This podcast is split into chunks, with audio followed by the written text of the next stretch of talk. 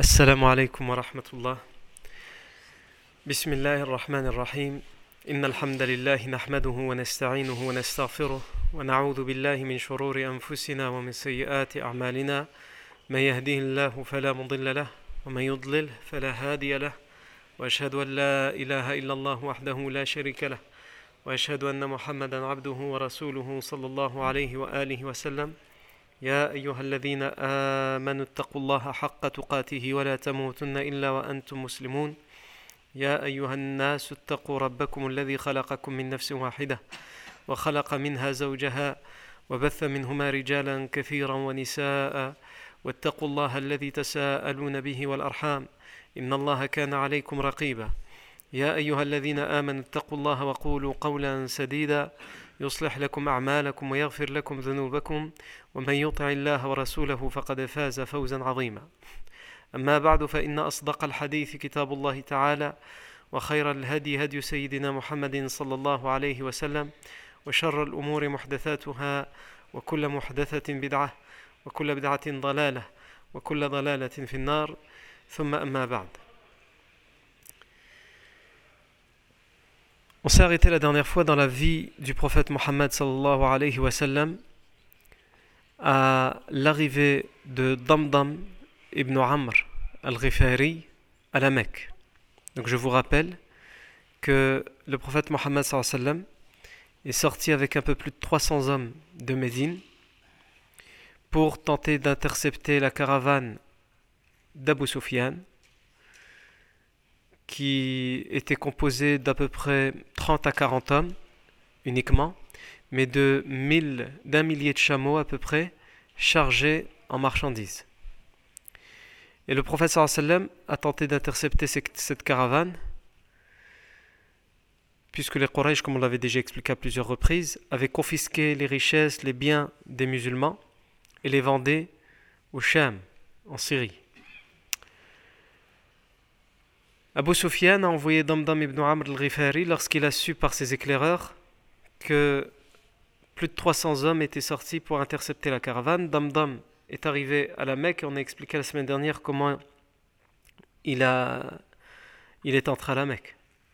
Et on a comparé euh, son entrée à la Mecque à une crise d'hystérie et on, on n'est pas loin de la réalité. Puisque Damdam ibn Amr, lorsqu'il rentre à la Mecque, dans quelle situation il rentre Il rentre debout sur sa monture. La, monture, il l'a retournée de l'autre côté. Il a du sang sur lui parce qu'il a euh, balafré, euh, découpé le museau de sa monture. Il a arraché et il arrache ses vêtements, sa tunique par devant et par derrière. Mohim, c'est une crise d'hystérie il crie Ya Quraysh, ô vous les Quraysh, ô vous les Quraysh, pourquoi il, il, fait tout ça? Pourquoi il faut tout, ce cirque, tout ce cinéma Pour marquer le coup? Abu Sufyan lui a juste demandé d'arriver en trois jours et de passer un message clair les musulmans tentent d'intercepter vos richesses. Venez défendre votre caravane. C'est aussi simple que ça. Mais lui, il fait tout ça pour être sûr que son message passe avec le plus d'émotion possible. Et ça va fonctionner. Puisqu'Abu Jahl va immédiatement prendre la parole après la, ce que Damdam va dire. Qu'est-ce qu'il va dire Damdam Ya Quraysh, Ya Ma'shara Quraysh, Al-Ghawf, Al-Ghawf, à l'aide, à l'aide. Al-Latima, Al-Latima, la grande caravane, la grande caravane. إن محمدا وأصحابه خرجوا لاعتراض تجارتكم ولا أرى أنكم تدركوها الغوث أو الغوث Mohammed sallallahu alayhi wa sallam et ses compagnons sont sortis pour intercepter votre caravane, vos richesses, et je doute très fort que vous puissiez arriver à temps. Car on y rajoute une couche et je pense même pas que, même si vous partez maintenant, je ne sais même pas si vous allez y arriver. Et donc là, évidemment, Abu Jahl demande toutes les informations et il comprend qu'il a encore le temps d'arriver à Badr à peu près en même temps que les musulmans. Et s'il n'arrive pas en même temps que les musulmans, quand il fait ses calculs, il sait qu'il pourra barrer la route aux musulmans, puisque Badr est loin. Donc il pourra barrer la route au moment où les musulmans vont revenir. Et donc, dans tous les cas, soit il arrive à sauver la caravane, soit il arrivera à couper la route aux musulmans quand ils voudront revenir. Et donc il pourra toujours tenter de sauver ce qu'il peut. Et il dira, Abu Jahl aux habitants de la Mecque, Est-ce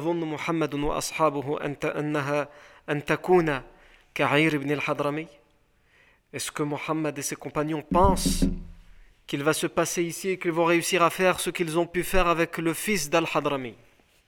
Je vous rappelle que le fils de Al-Hadrami c'est qui? C'est celui qui avait été tué dans l'expédition précédente, l'expédition de l'Ushayra. Lorsque les musulmans avaient attaqué la caravane qui était de retour du Yémen avec du raisin sec, vous vous rappelez L'expédition de l'Ushayra. Et ils leur ont dit on vous laisse la vie sauve, mais la caravane de côté. Ils ont refusé de la donner, ils ont attaqué. Et donc les musulmans les ont également attaqués.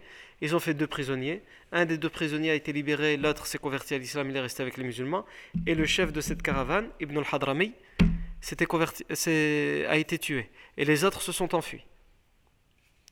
Et donc Abu Jahl, il, il est en train de dire quoi aux habitants de la Mecque?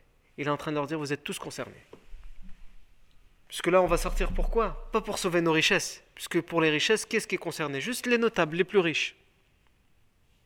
Donc ça veut dire quoi? Ça veut dire juste que quelques, personnes qui vont sortir? Non, lui, il veut que tout le monde se sente concerné pour que le plus de personnes possible sortent. Donc il dit, rappelez-vous d'Ibn al-Hadrami. Qu'est-ce qu'il a fait Ibn al-Hadrami On a du sang à venger. Ils ont tué, chez nous quelqu'un. On doit le venger. Et donc tout le monde, tout le monde se prépare à sortir. Ils vont aiguiser leurs épées. Ils préparent leur monture à un tel point qu'en quelques heures, 1300 hommes se rassemblent aux portes de la Mecque pour partir vers Badr. 1300 hommes. Parmi ces hommes, Abu Jahl est fait chef des armées. On le désigne comme chef des armées. Et on se rappelle également que il y avait une centaine de cavaliers, voire plus selon d'autres versions. Et il y avait neuf hommes, neuf notables de la Mecque, qui ont donné, qui ont dit, tout ce qu'on devra dépenser sur la route, tout ce que les combattants auront besoin de boire, de manger, c'est à nos frais. Donc ils vont se faire accompagner de centaines de chameaux, et chaque jour, pour nourrir toute cette armée, ils égorgeront Yarni gratuitement, ces neuf notables, ils égorgeront neuf à dix chameaux, comme on avait dit la semaine dernière. Et tout ça pourquoi? Pour l'ostentation. C'est des idolâtres, pour montrer que, regarde les gens pour le mal, qu'est-ce qu'ils sont capables de dépenser? Et nous pour le bien et surtout pour le besoin. Notre communauté a besoin. Elle dépend de ça, en particulier en France. En France, la communauté musulmane a besoin de ça. Nos mosquées, il n'y a personne qui les finance, si ce n'est nous. Nos écoles, il n'y a personne qui les finance, si ce n'est nous. Les projets des musulmans, il n'y a personne qui les finance, si ce n'est nous. Et en plus de ça, quand tu veux faire ta farida, pour aller juste au Hajj, on te dit 6000, 6500, yallah.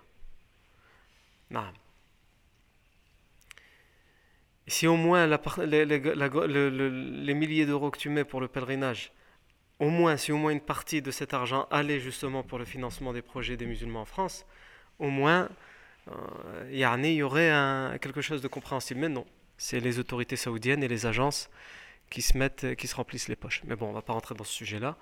Autrement, on va avoir peut-être des Quraysh euh, sur notre dos. Donc, on revient à notre sujet. On avait aussi dit la semaine dernière qu'un notable de la Mecque ne voulait pas sortir, Umayya ibn Khalaf, et que son copain, son ami, Uqba ibn Abi il avait fini par le convaincre. Et on avait dit par quel procédé il l'avait convaincu, hein, en l'insultant, en l'humiliant en public, en disant il lui avait ramené un, outil que les femmes utilisaient pour s'encenser, se parfumer pour attirer les hommes. lui avait ramené cette chose, il l'avait allumé et il l'avait mis devant lui alors qu'il était devant tous ces, hommes et il a dit Tiens, encense-toi, parfume-toi, tu ne fais que partie des femmes de toute façon. Et donc là, il s'est mis en colère en disant Moi, une femme, c'est ce qu'on va voir. Et là, il, il, a préparé ses armes et il a ordonné à tout son quartier de sortir, puisque c'était le quartier qui allait rester. Alors ici, ça va être compliqué à comprendre. Donc je vais vous demander beaucoup d'attention. Surtout quand on fait les choses comme ça oralement et qu'on n'a pas de tableau, on n'a pas de rétroprojecteur. Parce que là, ça va être pas le jeu des sept familles, mais le jeu des dizaines de familles. Donc soyez euh, attentifs pour essayer de comprendre au mieux ce que je vais vous expliquer. Donc on a dit les Quraysh, plus d'un millier de combattants sont aux portes de la Mecque. La simple chose que j'ai oubliée et qu'il faut que je rappelle, c'est que le seul notable à pas sortir au final, c'est qui? C'est Abu Lahab. Mais parce qu'il euh, parce qu'il était malade, commençait à tomber malade? D'ailleurs, on, verra plus tard qu'il va finir par mourir dans quelques, dans quelques jours de cette maladie. Donc il commence à tomber malade, mais pour lui, c'est pas possible de pas participer. Alors que c'est l'oncle du professeur sallam, hein, mais il était très hostile au professeur sallam. Donc il fallait qu'il lave, entre guillemets, cette... Euh, comment dire pour lui, c'était une humiliation de ne pas participer. Il voulait pas qu'on dise que c'est parce que c'est et que veut pas, il veut éviter de s'affronter à son neveu. Non, au contraire, lui était très hostile au professeur. Donc, pour prouver que c'est vraiment parce qu'il est malade, il a un homme qui est endetté, qui lui doit de l'argent. Il lui doit plus de 40 000 pièces d'or. Donc, c'est quelque chose euh, qui peut juste pas rembourser en fait. Et Abu Lahab l'a fait emprisonner jusqu'à ce qu'il se débrouille. Mais en étant emprisonné, il ne peut pas lui ramener de l'argent.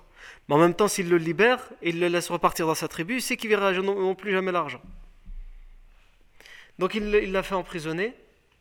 Et du coup, Abu Lahab, il a cette idée. Il va le voir, il lui dit Écoute, le seul moyen pour que je te libère de ta dette envers moi, c'est que tu partes et que tu participes à cette bataille. Lui, il n'est pas concerné. Il appartient à une autre tribu. Tu partes euh, et tu participes à cette bataille en mon nom. Et en échange, je t'efface les 40 000 pièces d'or que tu me dois. Et lui dit d'accord. Et donc Abu Lahab va prendre à témoin les gens de la Mecque et va dire cet homme que j'avais fait euh, prisonnier parce qu'il me devait autant d'argent, etc.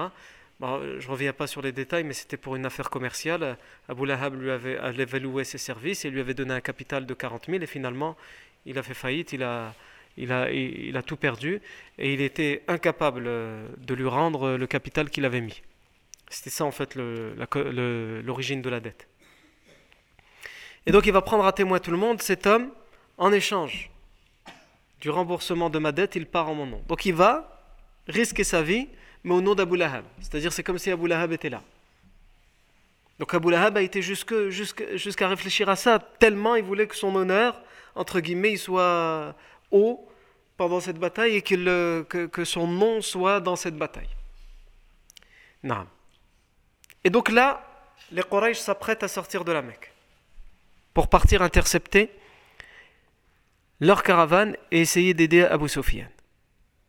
Et un homme prend la parole. Et il dit, c'est très bien ce qu'on fait, mais on a oublié quelque chose de très important. Abu Jahl dit, qu'est-ce qu'on a oublié? Et il dit, la tribu des Banu Kinana. Et là, Abu Jahl et tous les autres, bah oui, c'est vrai. La tribu des Banu Kinana. Si on part et qu'on laisse derrière nous que les vieillards, les femmes, les enfants, on est en guerre avec les Banu Kinan. Est-ce qu'ils vont pas profiter de l'occasion pour s'emparer de la Mecque, puisque ça fait des générations et des générations qu'ils attendent la moindre occasion pour reprendre la Mecque? Et là, finalement, il y a une dissension dans l'armée. On ne peut pas y aller. Ou alors si on y va, il n'y en a que quelques hommes qui vont. Le reste doit rester protéger la Mecque. Au final, si on perd une caravane, c'est moins pire que de perdre la Mecque. Mais avant de revenir à cet événement et savoir comment ça va se passer, il faut qu'on arrive à comprendre qu'est-ce que ça veut dire les Banu Qui c'est les Banu Et c'est là où il va falloir s'accrocher et mettre vos ceintures. Les Banu Kinana sont les cousins des Quraysh. C'est qui les Quraysh? C'est la tribu euh, des Mécois. Alors, pour comprendre tout ça, il faut qu'on reprenne l'arbre généalogique du prophète Mohammed. Mohammed Ibn Abdullah. Ibn, c'est fils, fils de Abdullah. Mohammed, Ibn Abdullah, Ibn Abdul Muttalib, Ibn Hashim, Ibn Abd Manaf, Ibn Qusay, Ibn Kilab. Rappelez-vous de Qusay ibn Kilab, je vais en citer plein puisqu'on va, on remonter le, plus loin possible. Mais Qusay ibn Kilab est important pour notre histoire. Et on a combien là? On est au sixième, donc au cinquième grand-père. Yani Muhammad sallallahu alayhi wa sallam, ibn Abdullah, ibn Abdul Muttalib, ibn Hashim, ibn Abd Manaf, ibn Qusay, ibn Kilab. Ensuite, Kilab c'était le fils de qui? Kilab ibn Murrah. Ibn Ka'b. Ibn Ka'b. D'accord? Rappelez-vous de Qusay ibn Kilab. Désolé pour ceux qui suivent les cours par audio, c'est l'erreur. Moi, là, je fais des signes avec les mains et ceux qui sont devant moi, ils arrivent à suivre. C'est pour les attirer, pour les faire venir à la mosquée. Donc, Ibn Qusay, on est ici, à ce doigt. Ibn euh, Qusay, Ibn Kilab, Ibn Murrah, ابن كعب ابن لؤي ابن غالب ابن فهر ابن مالك ابن النضر ابن كنانة ابن النضر ابن كنانة C'est qui Nadr ibn Kinana ben, C'est tout simplement lui qui est surnommé Quraysh. Quand on dit Quraysh, c'est le nom de quelqu'un, en fait c'est le surnom d'une personne. Quand on dit la tribu de Quraysh, c'est tous ceux qui descendent de Quraysh. Et Quraysh c'était qui C'était Nadr fils de Kinana. Ça va, vous me suivez? Taïb. An-Nadr ibn Kinana. Donc on est déjà loin dans les ascendants du prophète sallam. An-Nadr ibn Kinana, ibn Khuzayma, ibn Mudrika, ibn Ilyas, ibn Mudar, ibn Ma'ad, ibn Nizar, ibn Adnan. On a cité tous les aïeux du professeur Sam jusqu'à là où tous les historiens, tous les généalogistes sont sûrs et certains, ça c'est la lignée. Jusqu'à Adnan, ils sont tous sûrs. Ensuite, de Adnan, on a plusieurs versions, entre trois et quatre versions différentes entre Adnan et le prophète Ismaël et Ibrahim. Donc on sait de manière authentique que le prophète sallam descend d'Ibrahim et de Ismaël, mais on sait dire jusque jusqu'à Adnan. Après, entre Adnan et Ismaël, il y a des divergences. Donc nous, ce qui nous importe, c'est de retenir ça. Donc en fait, quand on parle des tribus, vous entendez bien qu'on dit les Banu, les Bani. Banu, ça veut dire quoi Bani? Les enfants de. En fait, les tribus, c'est les enfants de tel ancêtre. Donc tout à l'heure, quand on a dit les Bani Kinana, on a cité, nous, dans les ascendants du prophète, sallam, Kinana. Oui ou non? On l'a cité. Donc le professeur sallam s'attribue à lui, les Quraysh. Est-ce qu'ils font partie des enfants de Kinana ou pas? Ils font partie des enfants de Kinana. Mais Kinana, il a eu en fait plusieurs enfants qui se sont divisés en plusieurs lignées, plusieurs tribus. Il y avait par exemple les euh, Manat ibn Kinana, il y avait les Quraysh, Nadr ibn Kinana, et il y en avait d'autres. Et ils se sont divisés entre. D'un côté, les Quraysh, et de l'autre côté tous les autres, euh, descendants des de Kinana. En fait, ils étaient unis, tous les enfants, les, les descendants de Kinana étaient unis contre une seule branche descendante de Kinana, c'est les Quraysh, celui qui s'appelait Nadr ibn Kinana. Ça va? Pour comprendre d'où tout ça a commencé, il faut savoir que les descendants d'Ismaïl, avec, euh, donc euh, rappelez-vous qu'Ismaïl, c'était, alayhi salam, le prophète Ismaïl s'était marié dans la tribu arabe yéménite de Jurhum qui était venu s'installer dans la vallée de la Mecque. Il s'est marié chez eux, et donc il a eu ses descendants là, etc. Et c'était eux qui avaient l'autorité de la Mecque et de la Kaaba. Ensuite, il y a eu une guerre avec une tribu, une lignée. Des lignées entre eux, ils se faisaient la guerre, puisque à chaque fois que celui qui avait l'autorité de la Mecque mourait, il laissait plusieurs enfants. Donc ce sont les héritiers. Ils se partagent les richesses, mais ils se partageaient aussi le pouvoir, l'autorité de la Mecque. Et quelquefois ça se passait mal. À qui revient l'autorité? Un tel, non pas un tel, etc. Donc il y a eu des guerres. Et au final, ces guerres ont abouti à ce que la tribu de Khoza'a prenne le pouvoir à la Mecque. Et ils ont réussi à garder ce pouvoir de père en fils dans la tribu des Khoza'a pendant 300 ans. Lorsque Hulayl, celui qui avait l'autorité à la Mecque chez les Khoza'a, est décédé, Qusay ibn Kilab, je vous ai dit tout à l'heure, Qusay ibn Kilab, c'est le cinquième arrière-grand-père du prophète sallam. Muhammad ibn Abdullah, ibn Abdel Muttalib, ibn Hashim, ibn Abd Manaf, ibn Qusay, ibn Kilab. واضح طيب Eh bien lui, cet homme, Qusay ibn Kilab, a dit L'autorité de la Mecque doit me revenir. Pourtant, il n'est pas un descendant de Hulayl qui avait cette autorité. Parce que Hulayl n'avait laissé pratiquement personne derrière lui. Et donc tous les Bani Kinana se disputaient. Toutes les lignées des Bani Kinana, les enfants de Kinana, se disputaient l'autorité de la Mecque. Et Qusay ibn Kilab, il a dit c'est moi qui est le plus à même de l'avoir. Et lui, il a fait un jeu d'alliance, Qusay ibn Kilab.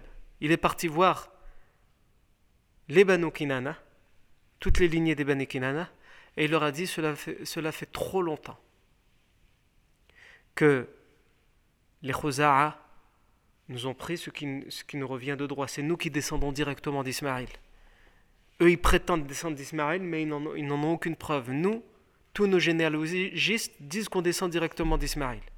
C'est nous qui avons le, droit sur la Mecque. Et il va réussir à convaincre presque tous les descendants, toutes les tribus qui descendent des Kinan. Ça va, vous me suivez? Sauf une, les Banu Bikr. Les Banu, Bikr, eux, ils vont s'allier avec les Khuza'a pour que Khuza'a garde l'autorité. Et donc, il va y avoir une guerre entre d'un côté Qusay ibn Kilab, donc euh, celui qui représente Quraysh, et toutes les autres lignées des Kinana, contre qui? Contre tous les descendants de Khuza'a, les tribus de Khuza'a, plus la lignée des Banu Bakr de Kinana. Et il va y avoir des morts. Des jours et des jours de guerre, des morts, des blessés, des morts, des morts, des morts, des morts, des morts, du sang. Mais personne qui arrive à avoir le dessus sur l'autre. Donc finalement, ils vont décréter un cessez-le-feu, une trêve, et ils vont dire on ne peut pas continuer à s'entretuer comme ça sans avoir un, gagnant. Est-ce que vous êtes d'accord? Est-ce que nous sommes tous d'accord, les deux parties, les deux clans, pour remettre notre affaire au lieu de se tuer comme ça génération après génération de remettre notre affaire de l'autorité de la Mecque entre les mains d'une personne que nous choisirons tous ensemble et nous serons unanimes pour dire cette personne il peut trancher et quoi que, quelle que soit la décision qu'il prendra, on l'acceptera.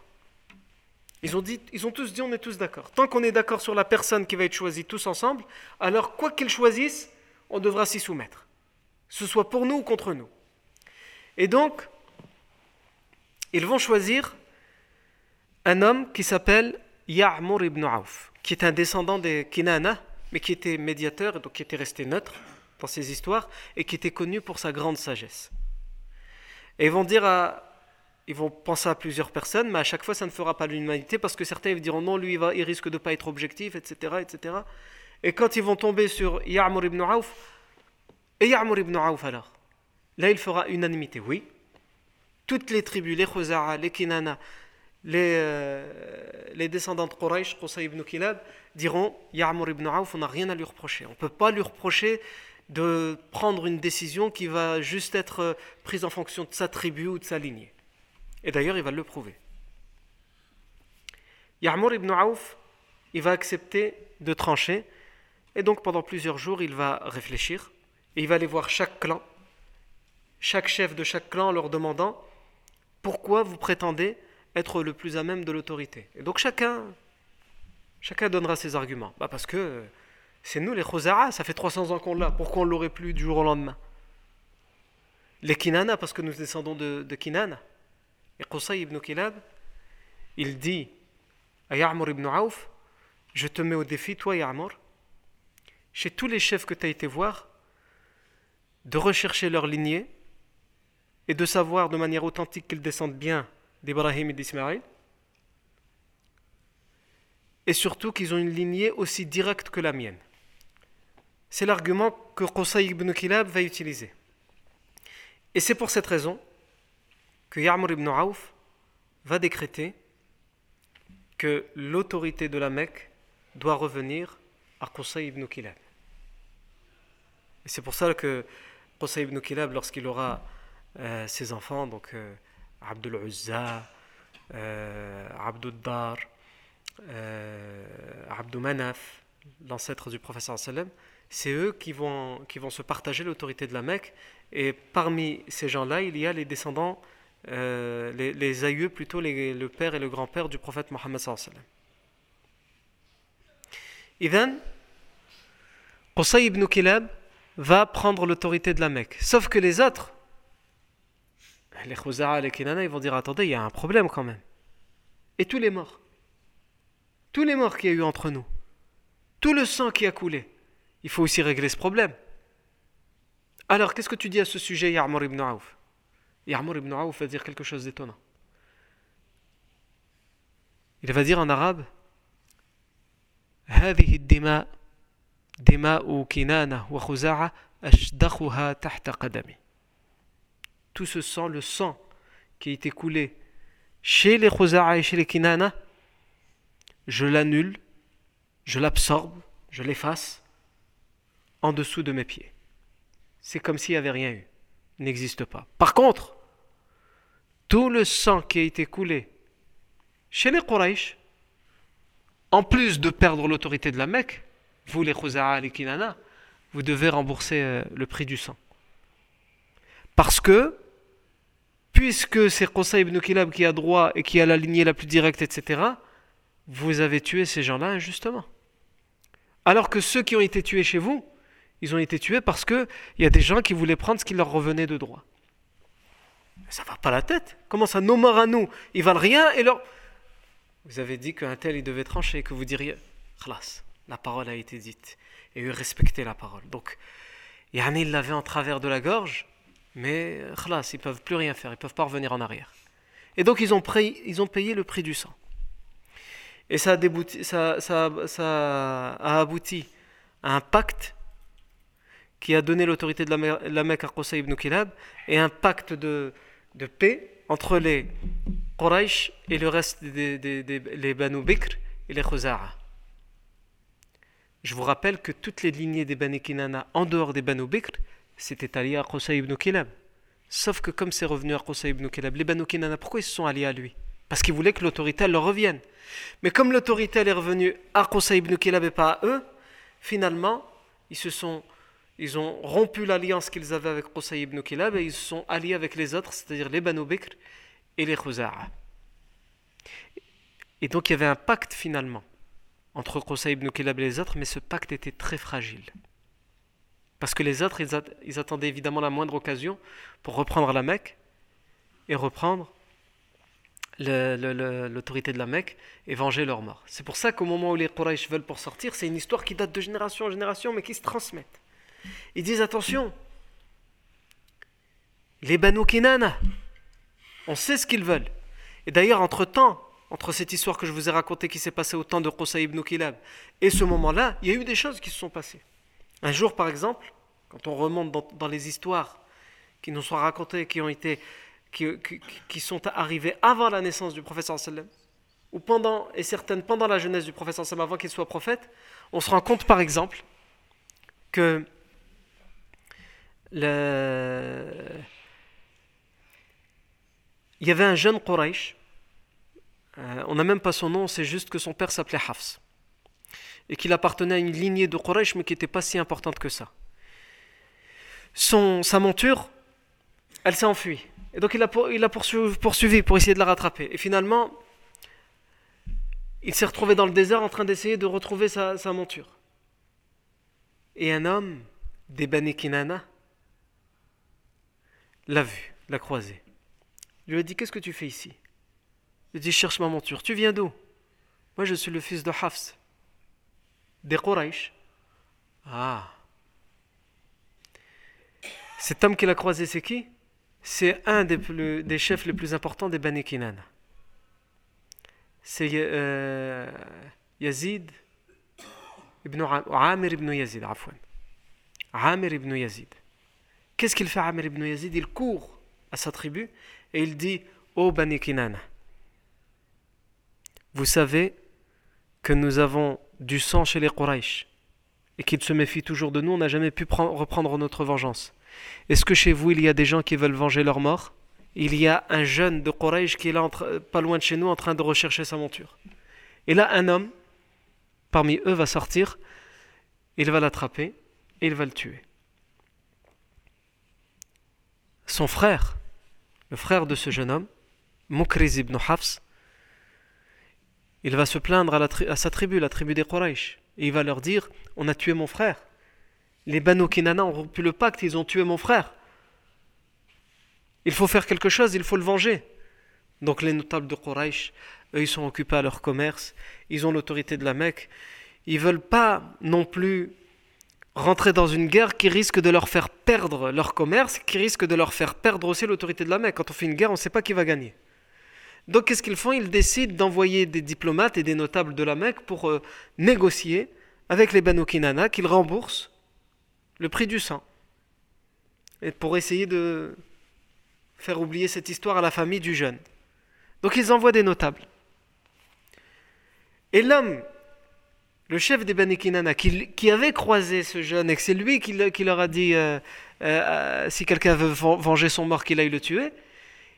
Quand les, notables de Quraysh viennent et lui disent Nous exigeons que vous remboursez le prix du sang pour le mort, il va leur dire Ya ma'shar Quraysh.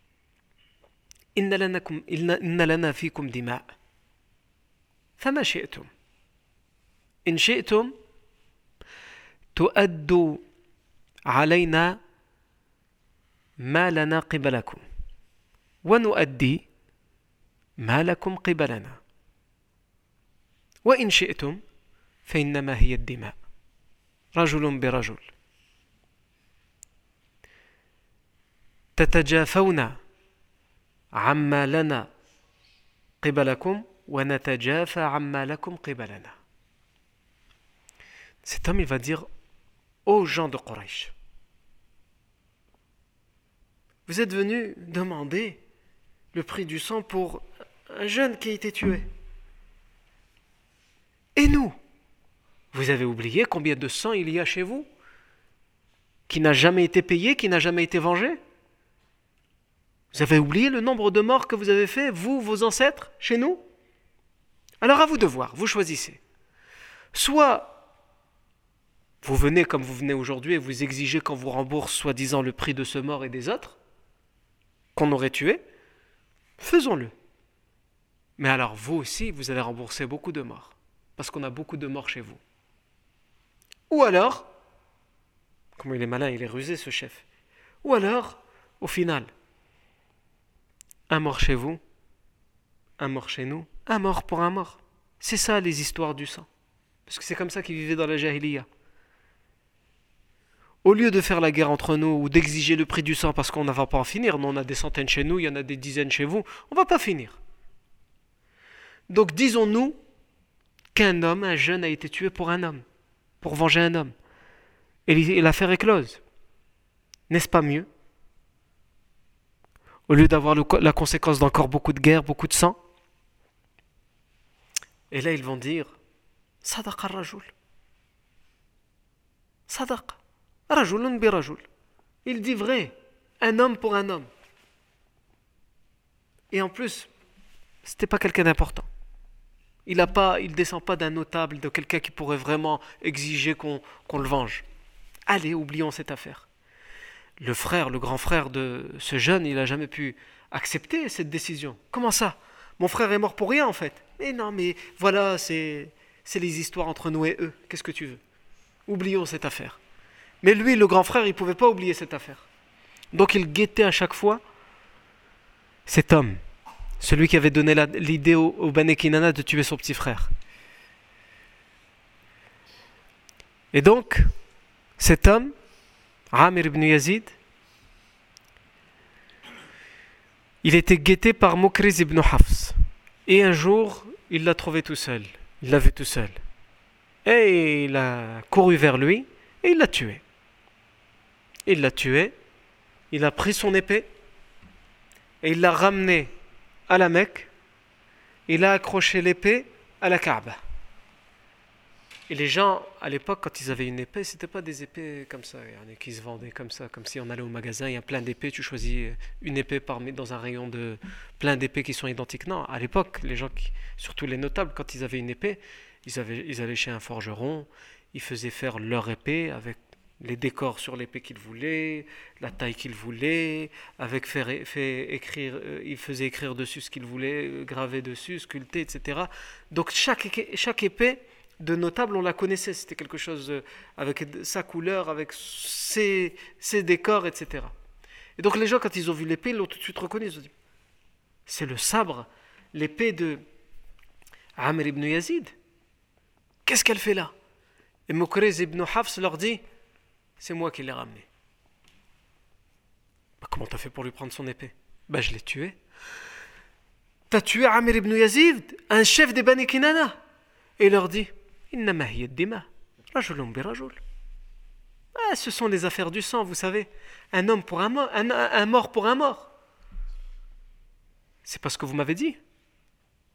Est-ce que vous saurez assumer ça?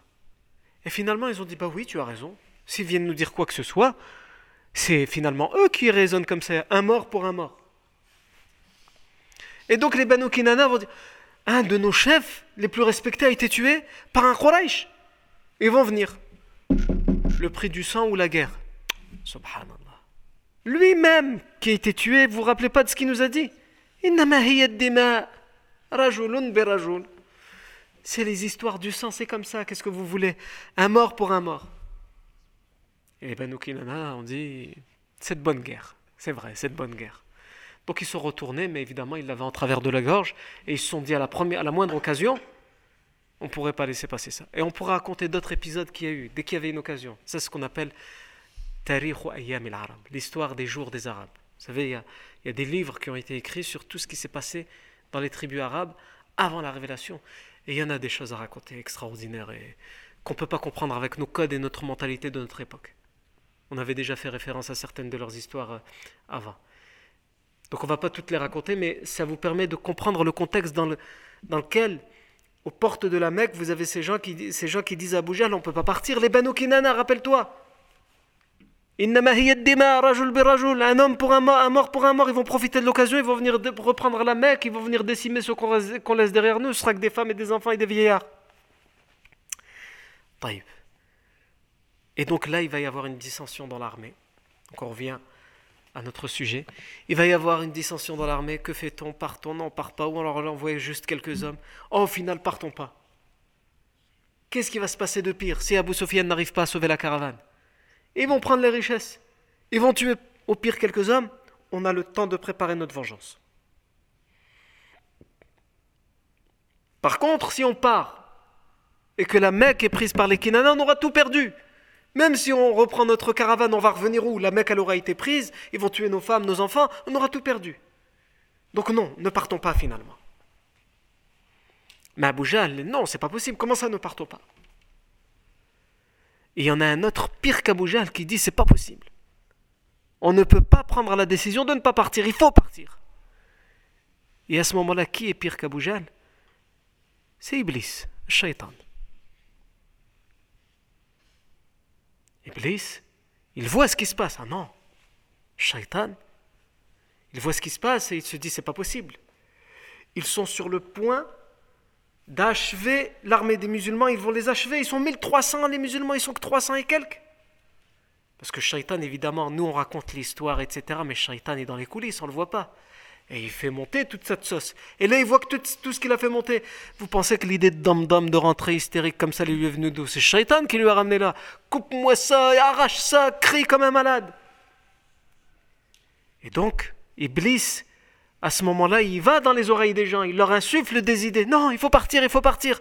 Mais en même temps, les gens, ils sont perturbés. Ouais, mais si euh, nos femmes, ils sont tuées, et si l'autorité de la Mecque, elle... Donc là, ces insufflements, ils font plus effet. Ils font plus assez effet. là pour Iblis. Et donc Iblis, qu'est-ce qu'il va faire?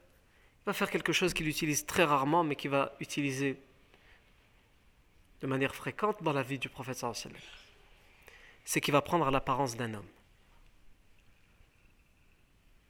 Parce que s'il apparaît en shaitan, euh, ah donc euh, Mohammed avait raison, t'es shaitan et tu nous dis de... Donc il ne peut pas apparaître en shaitan. Et il va prendre, il va prendre l'apparence d'un homme qu'ils connaissent tous. Cet homme, c'est Suraqa ibn Malik, et je dis radiyallahu anhu, puisque plus tard il va se convertir à l'islam, et selon certaines versions, historique, il serait déjà converti à l'islam, mais il cacherait son islam. Je vous rappelle qui est Suraq ibn Malik, on, a, déjà parlé de lui, c'est le chef de la tribu des Bani Moudlij. Et les Bani Moudlij, ce sont ceux qui étaient euh, experts dans le fait de retrouver les fugitifs dans le désert. Et ils avaient eu euh, une demande au moment de la migration du prophète sallam de la part des Quraysh pour qu'ils retrouvent le prophète sallam. Et Suraq ibn Malik, le chef des Bani Moudlij, il va retrouver le prophète sallam. Mais comme son cheval, à chaque fois, il va tomber, il va trébucher, il va le faire tomber, alors qu'il est sur le point de lancer sa lance contre le professeur sallam, il va comprendre qu'il y a un truc qui n'est pas normal. Et donc, il va demander la protection du professeur sallam.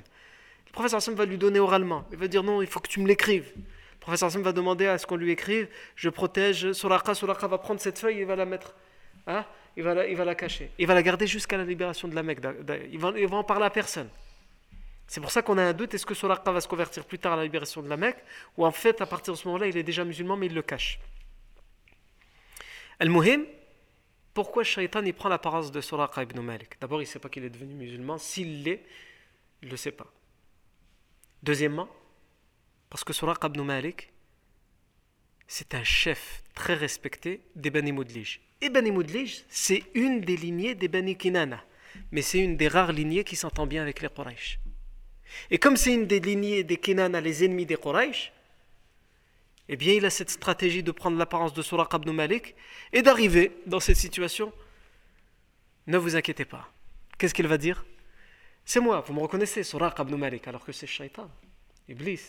Je suis Suraq ibn Malik, chef des Bani Moudlij. Et je, suis d'un, je fais partie des Bani Kenana. vos ennemis sont mes frères, mes cousins et mes frères. Il va dire lakum min an kinanatu min khalfikum Et il va officiellement donner sa protection. On a déjà parlé de la coutume ancestrale des Arabes de donner la protection quand un homme puissant donne sa protection. Il dit Je vous donne officiellement ma protection et ma promesse qu'aucun Kinana viendra par derrière vous faire un quelconque tort à la Mecque. donc les, les Quraysh, c'est un Bani Kinana, il nous donne sa protection, et on sait comment ça se passe chez les Arabes, chez nous. Ce code est extrêmement respecté.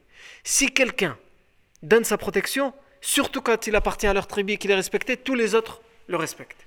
Khalas, on ne peut rien faire. Il a donné sa protection.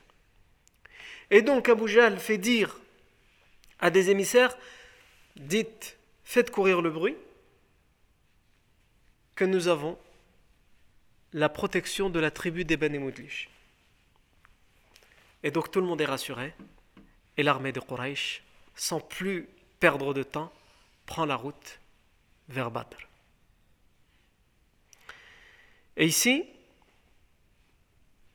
on ne va pas continuer à raconter ce qui se passe avec euh, Abu Jahl, on reviendra plus tard sur cette armée. Revenons maintenant, parce qu'entre-temps, il se passe des choses de l'autre côté. Les musulmans, comme on l'avait dit, sont sortis de Medina et ils sont en route pour Badr. Et ils sont loin de s'imaginer. Le prophète sallam envoie des éclaireurs, et tous les éclaireurs qu'il envoie lui disent Abu Sufyan se dirige vers Badr. Pourquoi? Parce qu'Abu Sufyan avait certes pris la route de Badr, et Abu Sufyan, avec ses éclaireurs, il a su que le prophète sallam était sorti avec des hommes. Donc qu'est-ce qu'il fait Abu Sufyan Il fait envoyer des hommes dans toutes les tribus du désert pour dire Nous allons à Badr. Et il fait semblant de prendre cette direction, mais en réalité, il la contourne le plus loin possible. Et donc le prophète sallam, il est en train d'avancer vers Badr et il est loin de s'imaginer que non seulement Abu Sufyan est en train de s'éloigner, puisque toutes les informations qui lui viennent sont rassurantes. Abu Sufyan va à Badr. Il va passer par Badr. Et la deuxième chose, le prophète sallam est loin de s'imaginer également que les idolâtres sortent de la Mecque. Il y en a, même s'il a la révélation, il ne connaît pas le monde de l'invisible. Il connaît les choses quand Allah décide de lui donner l'information. Et à ce moment-là, il n'a pas cette information encore. Il ne le sait pas. Et c'est aussi une façon qu'Allah a d'éprouver les croyants, d'éprouver aussi son prophète. C'est pas parce que tu es prophète que tu auras tout à ta merci et tu pourras, n'as plus besoin de réfléchir et de faire des plans. Et de... Non. Et donc le prophète sallam, quand il était sorti de Médine, je vous rappelle, puisqu'on l'avait fait il y a plusieurs mois, avant la pause estivale, et automnale d'ailleurs. Euh, le professeur Hassan, quand il est sorti de Médine, je vous rappelle que ses éclaireurs lui avaient dit il y a une caravane de 1000 chameaux, etc. Et donc le professeur Hassan n'a pas perdu de temps. Il est venu à la, mosquée, il a dit celui qui veut venir avec moi, qu'il vienne.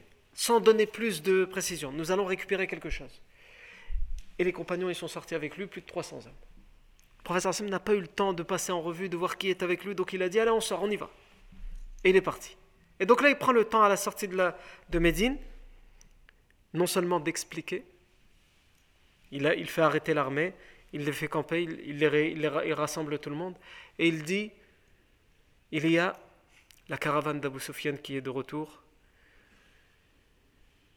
Peut-être qu'Allah Azzawajal nous rendra un minimum de ce qui vous a été confisqué, de ce qui vous a été volé. Et aussi pendant cet arrêt, le professeur Hassan va en profiter pour passer en revue euh, toute l'armée. Et le prophète sallam, en passant en revue toute son armée, il va renvoyer trois personnes. Il y a trois personnes qu'il va renvoyer. Pourquoi il la renvoie Et qui sont ces personnes? Ça, c'est ce que nous verrons la fois prochaine, Inch'Allah wa. Barakallahu fikum pour votre attention. Subhanakallahu wa bihamdik. An la ilaha illa ant. Nastaghfiruka wa natubu ilayk.